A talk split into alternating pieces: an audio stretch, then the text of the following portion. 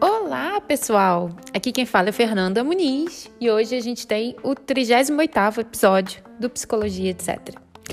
Hoje a gente vai falar de agorafobia, né? Continuando aí nos transtornos de ansiedade. Então, o que, que se caracteriza principalmente a agorafobia, né? Ela vai falar aí da ansiedade e medo intenso de situações das quais pode ser difícil escapar e obter ajuda. É, a pessoa não, dá, não tem medo do local propriamente, né? A gente vai falar um pouco melhor ao longo do episódio, mas a questão principal é de como ela seria socorrida, como ela obteria ajuda caso ela precisasse. Então vamos embora. Ao longo aí a gente vai discorrer melhor sobre isso.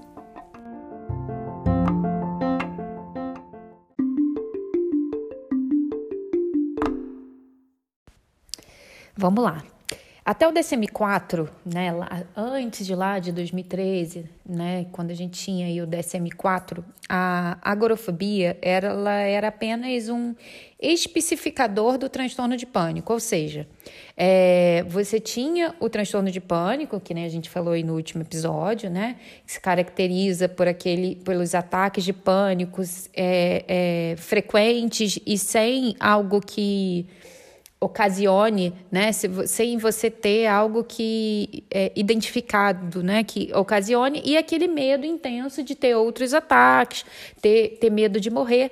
E você tinha um, um subtipo, né, vamos dizer assim, do transtorno de pânico, que era o transtorno de pânico com agorafobia, agorafobia, né, é que era esse medo, além de ter os transtornos de pânico, era esse medo intenso de não ter ali é, como escapar dos locais, né? Então você começava a ter ali um medo, uma ansiedade marcante é, de determinadas situações.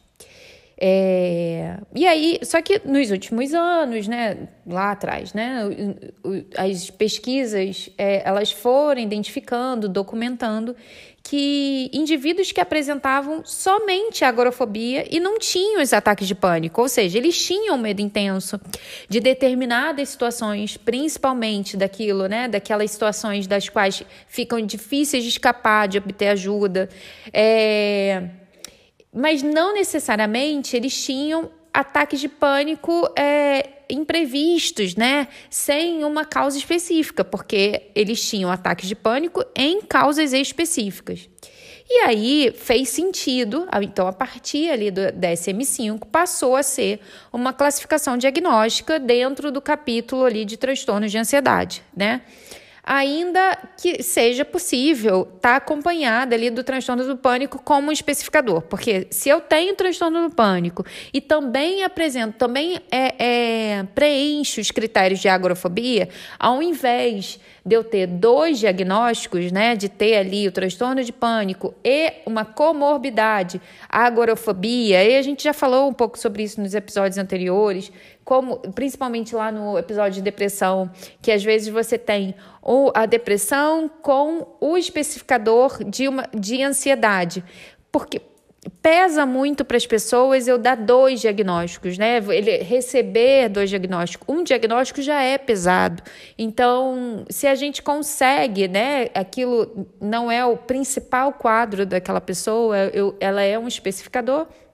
Enfim, é só. É, isso é uma discussão um pouco técnica, burocrática até mas é importante a gente saber, né? Se uma vez eu identifico que tenho transtorno do pânico e também para esses critérios de agorafobia, então eu não digo que tenho o, o, o, a classificação diagnóstica de agorafobia. Eu digo que aquilo é um especificador do transtorno de pânico, mas eu posso ter agorafobia sem necessariamente ter um transtorno de pânico. O que, que, vai caracterizar principalmente a agorafobia? E aí depois a gente vai para o que diz no DSM, tá? Então, só para a gente poder. O que, que é o principal ponto da agorafobia? É a ansiedade ou medo intenso de situações das quais pode ser difícil escapar ou obter ajuda. São sintomas ansiosos que surgem diante de uma situação difícil, né, escapatória, real ou prevista. E aí esse é um ponto muito importante para a gente falar. e grande comprometimento funcional e uma restrição cada vez maior na vida da pessoa, né? Porque assim, ela não tem medo do local propriamente dito. Então, assim, ela não tem medo do transporte público, ela não tem medo do shopping, ela não tem medo do espaço aberto, ela não tem medo de ir num show, do show em si, né? Ela não tem medo do lugar fechado não tem medo ali da fila ou de estar tá no meio das, da multidão. Quer dizer, tem, né? Mas é, não é do lugar em si. É o medo de, caso ela precise de ajuda, caso ela tenha que sair dali ou precisa ser socorrido, isso seja difícil. E esse medo toma conta, né? Então o problema é, não é ela estar tá em casa sozinha, né? Porque chega em muitos momentos da pessoa não conseguir ficar em casa sem estar desacompanhada. Então, o problema ela não está em casa sozinha, mas ela ficar sozinha, passar mal seria o problema. Então, ela demoraria para ser socorrida, poderia não dar tempo de pedir ajuda. Então, esse é o problema. Ela projeta situações. É graves, né? Ela aumenta, catastrofiza essas situações e aí ela vai se restringindo. A vida vai cada vez ficando mais restrita. Então, é, estar num show não é o problema. Seria um problema conseguir escapar caso tivesse um incêndio, uma rápida evacuação. Então, essa é a fobia mais impactante de todas elas, porque quase toda situação ela vai carregar uma probabilidade e uma dificuldade de buscar ajuda. Ela vai afetando a vida como um todo do indivíduo, até que não consiga mais sair de casa. E mesmo que, se, que e, estando em casa, vai precisar estar acompanhado. Então, assim, é uma fobia que precisa de muita atenção, de, de intervenção quando identificada rápida, né? De muito acolhimento, mas porque ela vai incapacitando a pessoa a vida inteira, né? E vai envolvendo, obviamente, familiares, as pessoas próximas. Enfim. Então, vamos lá, né, agora pro, pro DSM. Porque o DSM ele coloca como característica essencial da, agorafobia o medo, a ansiedade acentuada, né, intenso, desencadeado pela exposição real ou prevista, né? Ou ele está exposto no local e aí é o medo intenso, então ele já se encontra no shopping, já está no transporte, transporte público, ou já está ali num, num lugar aberto, num show, enfim. E aí surge o medo de escapar, ou ele já, antes de se colocar naquela situação, ele já tenta evitar ela. Então ele já projeta, ele já tem uma ansiedade, né, uma antecipação daquela situação e aí foge, né, evita a todo custo a situação em si. É, aí a questão é que muitos é, autores colocam é que a, a, essa descrição da agorafobia do DSM-5, ela não seria das mais completas, né? Porque não seria a situação ou o local em si que vão causar a ansiedade do indivíduo, mas o porquê.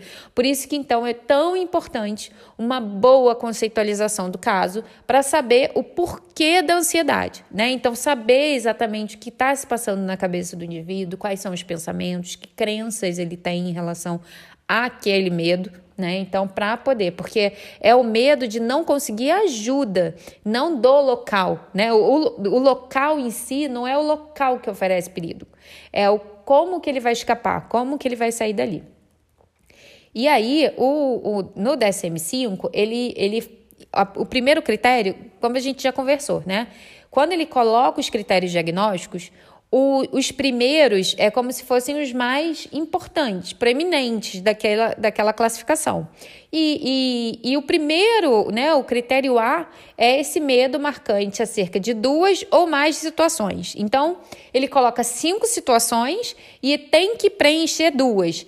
E aí é óbvio, ele deixa muito claro de que mesmo que preencha cinco, não são só essas cinco, podem existir outras situações, só que ele só coloca cinco como exemplos. Então, ele fala de uso de transporte público, então automóveis, ônibus, trens, navios, aviões, permanecer em espaços abertos, né? Então, áreas de estacionamentos, mercados, pontes, permanecer em lugares fechados, então lojas, shopping, teatro, cinema, shows, permanecer em uma fila ou ficar em meio a uma multidão, É, então, festivais, shows mesmo, né? Fila que quando você tem que. Você está em lugar mais cheio, você tem que ficar ali, né? Num lugar só, você não consegue sair. É, e sair de casa sozinho. Então, é, ele coloca esses cinco, podem existir milhares de outras, milhares de outras situações. Então, é, o, o critério B, que ele vai falar, critério B, ele vai falar né, do medo é, que a pessoa vai ter medo ou vai evitar essas situações devido a pensamentos de que pode ser difícil escapar e de que o auxílio pode não estar disponível no caso de desenvolver sintomas do tipo pânico ou de outros sintomas incapacitantes, né, ou constrangedor, constrangedores. Então ele vai é, ter medo de cair, ah, mas se eu passar mal, ter medo, no caso de idosos, né? Então, medo de uma incontinência. Tem alguns medos ali de se colocar em situação constrangedora ou de, de fato, é, ter que receber, ter ajuda de algum tipo e não conseguir, caso precise. E aí, é, ele vai acreditar, né, que com frequência que escapar dessas situações pode ser difícil, então ele vai pensar: eu não consigo sair daqui, não há ninguém para me ajudar. E aí isso vai tomando conta, né? Então, sintomas do tipo pânico, né? Ele pode acabar tendo um, um, um, até um ataque de pânico por conta desse medo expressivo. Mas aí você vê, neste caso, é, esse ataque de pânico é, não foi do nada, como acontece no transtorno de pânico, né? Esse ataque de, de pânico, neste caso aqui, ele é motivado. Ele tem um motivo, ele tem algo que vai desencadear, tem um medo e que a gente consegue identificar. Aí no critério C, ele vai colocar: as situações agorafóbicas quase sempre provocam medo ou ansiedade. Não, vão sempre provocar, né? Assim, é, se é uma situação agorafóbica, ela vai provocar medo ou ansiedade. Só não for, vai, e aí a gente vai falar pra, pra na, daqui a pouquinho, quando a pessoa utiliza de comportamentos de segurança para diminuir aquele pensamento mágico, né? E, na verdade, ela vai alimentar um pensamento mágico, a gente já fala.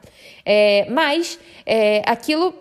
E esse medo, essa ansiedade é desproporcional ao perigo real que é apresentado. Né? Esse medo ou essa ansiedade e a esquiva, né? Ou eu evitar ir a determinado local ou ir a determinado local com a condição de estar acompanhada, né? Ela é persistente e geralmente vai durar aí um bom período de vida, porque começa pequeno e aquilo vai aumentando e vai tomando conta, né, da vida da pessoa, vai incapacitando ela em diversas áreas da vida. E é importante a gente pensar que, assim, se alguém fica ansioso apenas ocasionalmente, uma situação agorafóbica, né, por exemplo, a fica ansioso quando permanece em uma fila ou em apenas uma é, a cada cinco né, ocasiões. Não, não seria diagnosticado com agorafobia, né? O, a, a pessoa com agorafobia, ela evita ativamente situações. É, ou se não consegue evitar, ela, né, ou decide não evitá-la, a situação evoca medo ou, ou ansiedade intensa quando ela está em contato com aquela situação que ela tem medo. Né? Então, há uma esquiva ativa, ou seja, uma evitação e, ou é, permanente, né? Que, que então isso significa que ele está no momento comportando-se de forma intencionalmente, né, para prevenir ou minimizar o contato com aquelas situações que vão gerar uma ansiedade extrema, né? A esquiva ela pode ser comportamental, por exemplo, mudar as rotinas da vida, escolher um emprego próximo para evitar o uso de transporte público, organizar a entrega de alimentos para ter que evitar entrar na loja. Então, hoje em dia, né, a gente tem o delivery. Então, utilizar desse recurso de entrega em casa para não precisar ir até o local, para não precisar ir até o mercado bem como é, ela também pode ser cognitiva, né? Então ela usa distração para passar por situações agorafóbicas. Ah, eu estou no shopping, então eu, eu tô aqui jogando o joguinho no celular para me dar uma distraída daquele pensamento para aquilo não me sufocar. E aí eu vou dar um exemplo que, de alguém que eu tive muito perto, que era minha mãe. Eu lembro de ver ela em situações é, dentro de shopping ou em lugares mais cheios né? Eu lembro uma vez que a gente foi para uma escola de samba, né? Eu sou do Rio de Janeiro, então é, é, a cultura, né, da escola de samba aqui no Rio é muito forte. E eu tinha, devia ter uns 10, 9, 10 anos, e ela suava frio, né? Passando mal. A gente pensava assim, pronto, tá tendo algum uma, um problema, porque ela era, tinha, era cardiopata, né? Até então não tão grave, mas já tinha começado a ter alguns problemas, então a gente achando que era um problema do coração e quando na verdade era aquele pânico de estar ali. E eu lembro, eu como filha, criança, de pedir para ela ir comigo em determinados locais e ela não conseguia, ela não ia. Quem ia era meu pai. Até ir para rua, para fazer compra, mercado, essas coisas, quem era mais ativo nisso era meu pai, porque ela passava mal, ela detestava, é, ela realmente não conseguia enfrentar. E aí também não tinha acesso informação suficiente para buscar tratamento, né? Nunca buscou. E ela passava muito mal. E, gente, não aconteceu com a minha mãe, né? É, mas pode chegar o caso da situação ficar tão grave é, a ponto da pessoa ficar completamente confinada à sua casa, né? Então, é, o que a gente acha que é o pico, né, da pessoa só sair acompanhada, pode chegar o, o, caso dela nem conseguir sair, né? Ela só ficar em casa e também só conseguir ficar em casa acompanhada. Então, você imagina o nível de de prejuízo, nível de impacto na vida da pessoa e das pessoas que, que acompanham, né? O, o esposo, a esposa, os filhos, amigos, profissionais de trabalho, né? Os colegas de trabalho, como isso impacta a vida de todo mundo. E aí um ponto importante que o DSM coloca, que é né, esse medo, essa ansiedade esquiva, deve ser desproporcional ao perigo real apresentado né, e ao contexto sociocultural. Então é muito importante a gente diferenciar né, é, aquele, aqueles medos agorafóbicos clinicamente significativos de medos razoáveis. Por exemplo, ter medo de sair de casa durante uma forte tempestade, ou de situações que são consideradas perigosas, né? Caminhar uma área de estacionamento, é, e é, andar na rua à noite numa cidade extremamente perigosa, num bairro de uma cidade extremamente perigosa. É... Então, usar transporte público numa área de alta criminalidade. E, é... enfim, por exemplo, aqui no Rio de Janeiro, né, ir para um bloco de carnaval, enfim, que tem muito assalto. Não que necessariamente você vai assaltado, mas é um medo que pode ser legítimo, né? Então, você tem uma, uma situação, mas aí você tem uma certa explicação por trás, né? E a gente tem que considerar, por isso que bato de novo na tecla da importância da conceitualização cognitiva, que é você saber o que está por trás. Não assim, ah, tem medo de de estar tá no show, de ir no shopping, pronto, agorafobia. Não. O que está por trás? Que pensamentos são esses? Qual é o fio, né? O que, que como, é que, como é que isso evolui? E, e isso é muito importante para poder classificar neste ou em outra é, é, diagnóstico ou em nenhum deles, né? Ou que seja o caso de uma conceitualização e, e de é, trabalhar com esse indivíduo ali na, na psicoterapia, não necessariamente tendo o diagnóstico. E aí é muito importante levar em consideração a cultura, né? Que o contexto sociocultural que essa pessoa está inserida, porque assim. É, é culturalmente apropriado que mulheres muçulmanas, ortodoxas, em certas partes do mundo, evitem sair de casa sozinhas. Assim como essa esquiva não seria considerada né, uma indicativa de agorafobia. Agora, isso se você pensa no Rio de Janeiro, em São Paulo, ou em qualquer localidade do Brasil, isso não faz sentido. Então, é, é, pelo menos hoje, né? Até agora, eu estou falando aqui em 3 de novembro de 2022, sem um governo fascista em, em, em colocado, é, a gente ainda pode sair de casa, né? Então, mulheres, homens, gays, né? É, pessoas em geral é, podem sair de casa. E aí, como eu falei, né, é, nas formas mais graves, a agorafobia pode levar as pessoas a ficar completamente restritas dentro de casa, incapazes de sair e também dependentes de outras pessoas para serviços, assistência, até mesmo para suas necessidades básicas. Então, essa desmoralização, né, os sintomas depressivos que elas podem acabar sentindo com essa restrição que elas mesmas se impõem, é elas podem acabar recorrendo ali ao abuso do álcool, medicamentos sedativos, como estratégias inadequadas de, automedica de automedicação. E isso acaba sendo comum em pacientes agorafóbicos. Vamos falar um pouco sobre esses componentes aí principais da agorafobia, né? Então, primeiro, ele é hipervigilância a situações interpretadas como perigosas. Então, ele vai todo local acaba sendo um potencial local né, de difícil escapatória, de difícil saída, é, de difícil socorro, vamos dizer assim. Então, ela, ele catastrofiza esse perigo, né, com o passo seguinte. Então, ele interpreta de que determinadas situações são extremamente perigosas, né? Então, ele projeta um cenário muito ruim e essa projeção é tão forte, né? Essa ansiedade dessa, dessa catastrofização é tão forte que é quase que como uma realidade, como um fato real. Em seguida, ele vai tentar ter algum tipo de controle dessa situação, então vai tentar usar, usar comportamentos de segurança. E aí, no, no momento seguinte, ele vai evitar ou escapar, né? Então, ele, ou ele vai evitar se colocar nessa situação, ou no momento, se ele sente, já está na situação e sente essa ansiedade, detecta esse perigo, perigo, ele tenta escapar imediatamente. Então, ele vai evitar né, situações que podem ser perigosas, que se sintam extremamente ansiosos.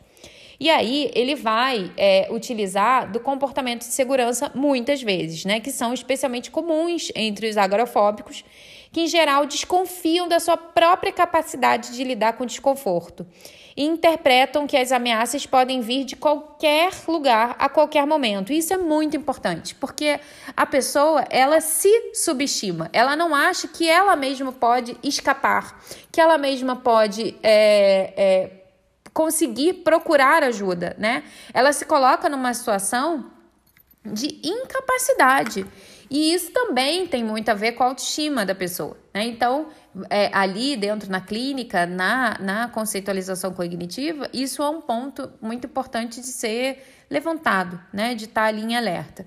Então, são utilizados para ajudar a passar por determinadas situações, né? Essa, esses comportamentos de segurança então, quando não consegue evitar né, situações que podem ser bastante ansiogênicas, eles apelam para toda uma gama de comportamentos aí como caminhar próximo às paredes dos prédios, segurar-se em cadeiras ou corrimões em, em, em, busca de apoio, pedir que outras pessoas acompanhem suas saídas, usar óculos de sol o tempo todo, né, para evitar, sei lá, pegar uma insolação, usar roupas é, é, bem, bem é, pra, quando estão expostas em ambientes abertos, né, praia, é, parques, evitar roupas para que não se queimem muito e não passem mal, enfim, as situações são das mais diversas, né, para que é, eles tenham esses comportamentos. Só que é, esses comportamentos eles só confirmam a ideia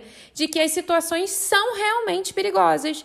Então são estratégias contraprocedentes, porque assim ele só vai confirmar aquela ideia da pessoa de que a situação é perigosa, de que ela não vai dar conta sozinha, que ela só vai dar conta se ela colocar esses, esses comportamentos, né, tiverem ali ativos. Essas, é, é, é, essas esse comportamento de segurança que a gente chama são esses. É... Como que eu vou falar? É, esses cis, né? É, essa, essa. Eu só faço isso se tiver aquilo. E aí, o problema com a ilusão da segurança, né, que esses comportamentos causam, né, que, é, que é, é ilusório, né? Primeiro que não é um perigo, perigo, e segundo que não é porque ele está se colocando a mão no corrimão que não vai cair, que ele estar acompanhado vai evitar que ele precise de ajuda, que passe mal, né? Então, ela sempre vai depender desse pensamento mágico. Se meu filho me acompanhar no shopping, nada vai acontecer. E o pensamento mágico vai convencer de que ele está prote tá, tá se protegendo, né? e, e reforçando a ideia de que a situação é realmente perigosa. Então, é um ciclo. Então, os, os comportamentos de evitação também são muito comuns na agorafobia, né? A pessoa passa a evitar todos os lugares em que não poderia escapar, chegando a uma condição extremamente debilitadora, né? Quando nem consegue mais sair de casa e nem acompanhado.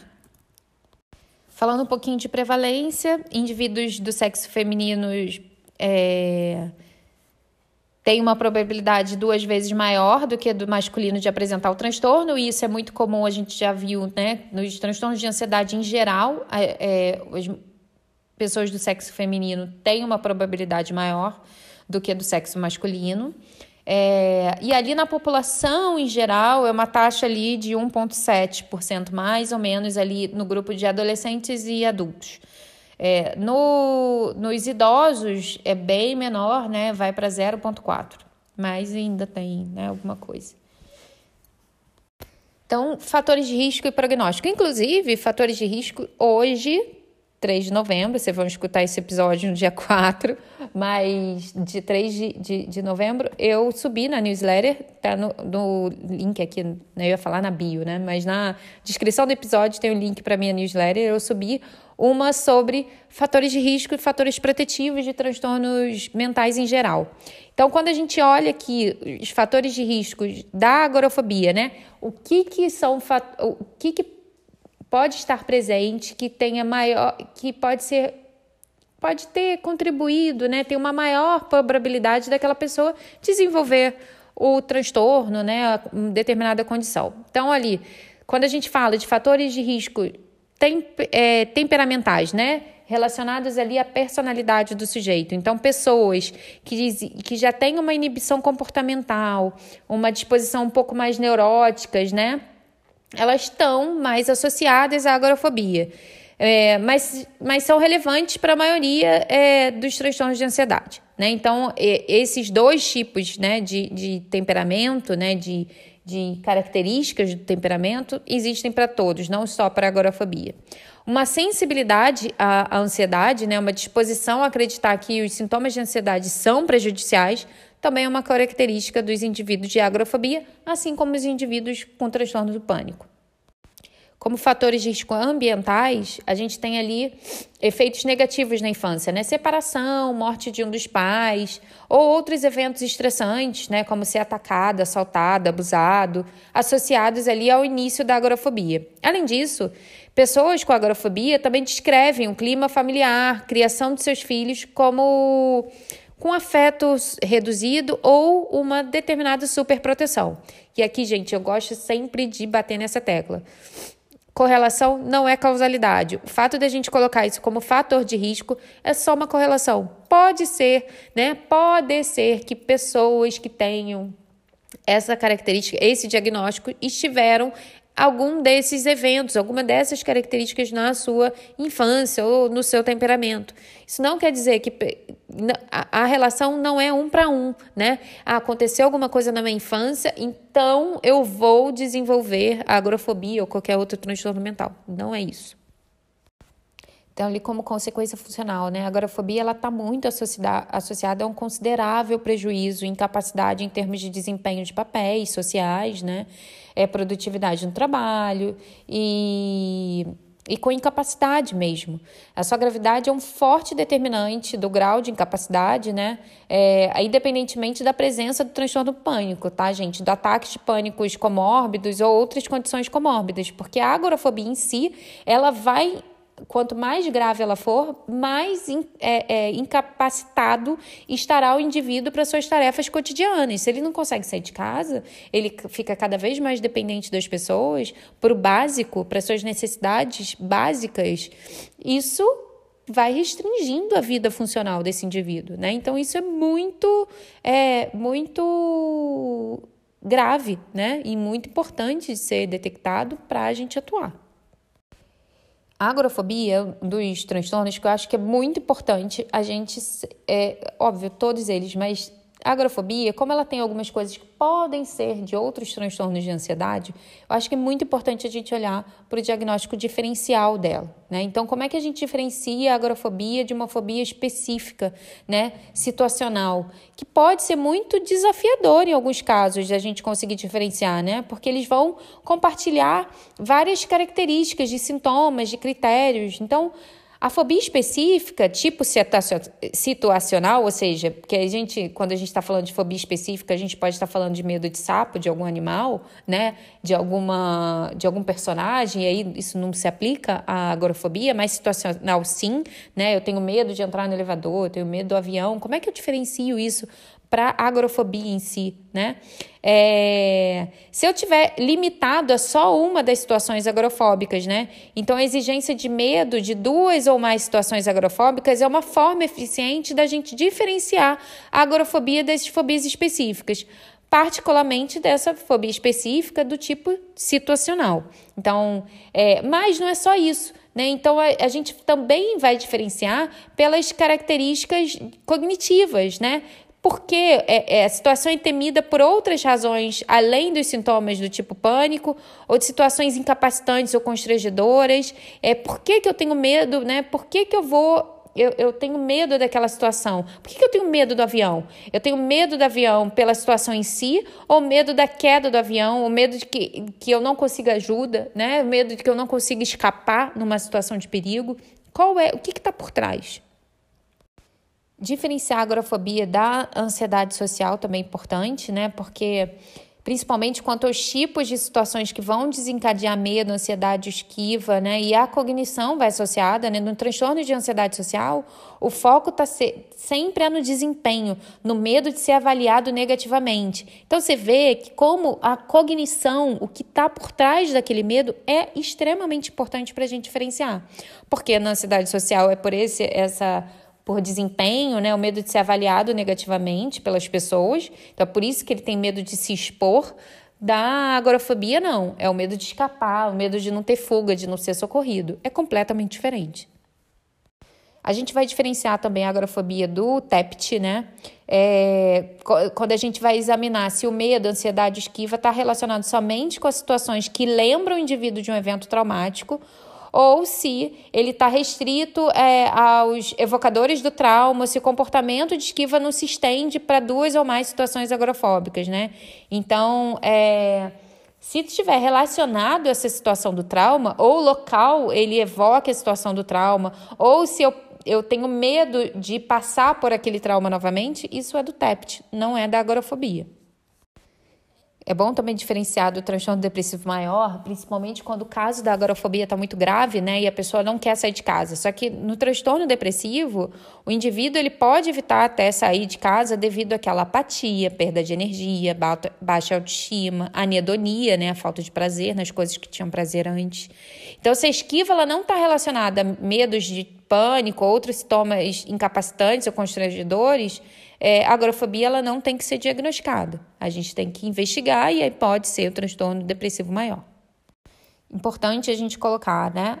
A maioria das pessoas com agorafobia também vão apresentar outros transtornos mentais, né? Ela é muito é, ela tem uma, uma prevalência de comorbidade muito alta, né? Os diagnósticos adicionais mais frequentes são outros, os outros transtornos de ansiedade, né? Fobias específicas, transtornos de pânico, transtorno de ansiedade social, a depressão, né? O TEPT e transtorno por uso de álcool. E a gente viu que o transtorno por uso de álcool acaba pode ser uma consequência da agorafobia, né? Ele acaba usando o álcool no início como uma medicação, né? Uma automedicação, como uma fuga, uma esquiva daquela situação e, e depois acaba desenvolvendo uma dependência química, né? É... E aí, para a gente fechar, eu queria falar rapidamente sobre tratamento, né? Então, é, na agrofobia, assim como os demais transtornos de ansiedade, a gente vai ter dois pontos principais. Na verdade, todos os transtornos de ansiedade vai ter um ponto principal, que é a experimentação, né? A exposição àquele, àquela situação, àquela questão agorofóbica. É, e, no caso da agorafobia, também muito importante, o apoio familiar. O principal, o ponto principal né, da, da agorafobia, ela não ter um plano de fuga, porque ter um plano de fuga é sempre reforçar a ideia de que aquela situação é de fato né, real, é perigosa realmente, né?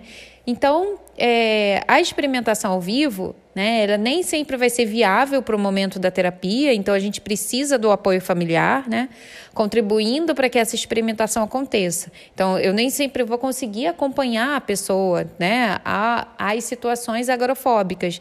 Por isso que eu preciso do apoio familiar para dar apoio a, esta, a, esta, a este paciente, né, para essa exposição, né? Então, porque a exposição vai exigir o enfrentamento de situações que não serão possíveis de serem feitos dentro do ambiente clínico. Então, muito diferente de uma fobia específica que a gente vai ver daqui a pouco, daqui a pouco nos próximos episódios, mas é, no tratamento da fobia específica, eu consigo fazer uma exposição gradual, né? Então, eu tenho medo do sapo. Então, eu vou ver a foto do sapo, eu vou ver o vídeo do sapo, até eu, de, de fato, conseguir, né? Vou ver o a pelúcia do sapo, até de fato eu conseguir entrar em contato com o sapo vamos dizer assim. Mas da agrofobia não vai ser possível dentro do ambiente clínico, né? Andar de ônibus, ir no shopping, locais de muita gente. É, então a família vai ser fundamental. Então, não é difícil de acontecer de um paciente com agorafobia ter um familiar com aspectos controladores, que ao longo da vida ajudaram ele a não se expor a esta fobia, né? Uma mãe, um pai que é muito controlador, não deixa o indivíduo se expor, né? Então, são os hiperprotetores, superprotetores. Então, é essencial psicoeducar não só o paciente, mas a família também, da importância dele se expor inicialmente com alguém né? E depois sozinho, porque ele não vai sair do medo extremo e pá, ir para o shopping, ir para o show, né? Enfrentar uma multidão. Precisa ser gradual. Então, ele primeiro vai fazer acompanhado para depois ele conseguir fazer sozinho. Muitas vezes é, exige uma mudança de posição, né? De ajuda da família, porque até o momento muitos deles podem achar que não estão ajudando, contribuindo para a evitação do paciente nas situações fóbicas. Então, é o que eu falei, é, é o comportamento de segurança é contraproducente producente, né? Mas ele é o, é o mais lógico, assim, vamos dizer, para inicialmente, né? Para quem sente medo, eu sinto medo, vou evitar. Né? Eu sinto medo de sair de casa sozinho, então vou sair acompanhado. E para quem está do lado de fora, também vai querer ajudar. Não vai ver aquela pessoa entrar em, em contato com sofrimento. Então, não, não precisa entrar em contato, não. Eu faço para você, eu vou para o shopping para você, eu ao mercado para você. Mas a pessoa ela precisa enfrentar para poder ir diminuindo esse medo, né? Esse medo irreal, esse medo desproporcional. Gente, esse foi o episódio de hoje, né, da aí sobre agorafobia. O próximo episódio a gente deve falar aí das fobias específicas ou da fobia social. Eu ainda vou decidir aqui ver o que, que eu tenho material mais pronto para já lançar. É, nas redes sociais eu tô com Fernanda Muniz, arroba Fernanda L. Muniz. Para quem escutou os primeiros episódios, eu tinha, era Anitta Muniz, né? Eu consegui esse username agora com meu nome mesmo, acho que é melhor. Eu tô lá como Fernanda L. de Leite, né? Meu, meu outro sobrenome, Muniz. É, a cada episódio novo eu também subo um substack. É, eu tô, o Substack é a ferramenta de newsletter, então é só vocês se inscreverem que vai chegar na caixa de e-mail ou baixar o aplicativo e me seguir lá da, do Substack. Tem o canal do Telegram, que eu sempre aviso post novo, é, newsletter nova, episódio novo, tá sempre avisando material, artigo, coloco tudo lá. E meu e-mail, se vocês quiserem contribuir aí com sugestões, reclamações, críticas, estou aberta. Também estou colocando aqui na descrição do, do episódio, tá? Que é psi.fernandamuniz.gmail.com. Então, beleza, obrigada. Compartilhem para quem vocês conhecem, para seus colegas. Enfim, acho que é muito importante aí para ajudar esta produtora de conteúdo que vos fala. Então, até a próxima. Obrigada, pessoal.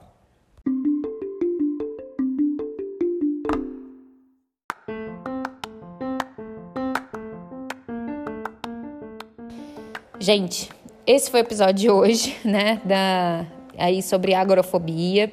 O próximo episódio a gente deve falar aí das fobias específicas ou da fobia social. Eu ainda vou decidir aqui ver o que, que eu tenho material mais pronto para já lançar. É, Nas redes sociais eu tô com Fernanda Muniz, arroba Fernanda L. Muniz. Pra quem escutou os primeiros episódios, eu tinha, era Anitta Muniz, né? Eu consegui esse username agora com o meu nome mesmo, acho que é melhor. Eu tô lá como Fernanda L. de Leite, né? Meu, meu outro sobrenome, Muniz. É, a cada episódio novo eu também subo um substack. É, eu tô. O Substack é a ferramenta de newsletter, então é só vocês se inscreverem que vai chegar na caixa de e-mail ou baixar o aplicativo e me seguir lá da, do Substack. Tem o canal do Telegram, que eu sempre aviso post novo, é, newsletter nova, episódio novo, tá sempre avisando material, artigo, coloco tudo lá. E meu e-mail, se vocês quiserem contribuir aí com sugestões, reclamações, críticas, estou aberta. Também estou colocando aqui na descrição do, do episódio, tá? Que é psi.fernandamuniz.gmail.com. Então, beleza, obrigada. Compartilhem para quem vocês conhecem, para seus colegas. Enfim, acho que é muito importante aí para ajudar esta produtora de conteúdo que vos fala. Então, até a próxima. Obrigada, pessoal.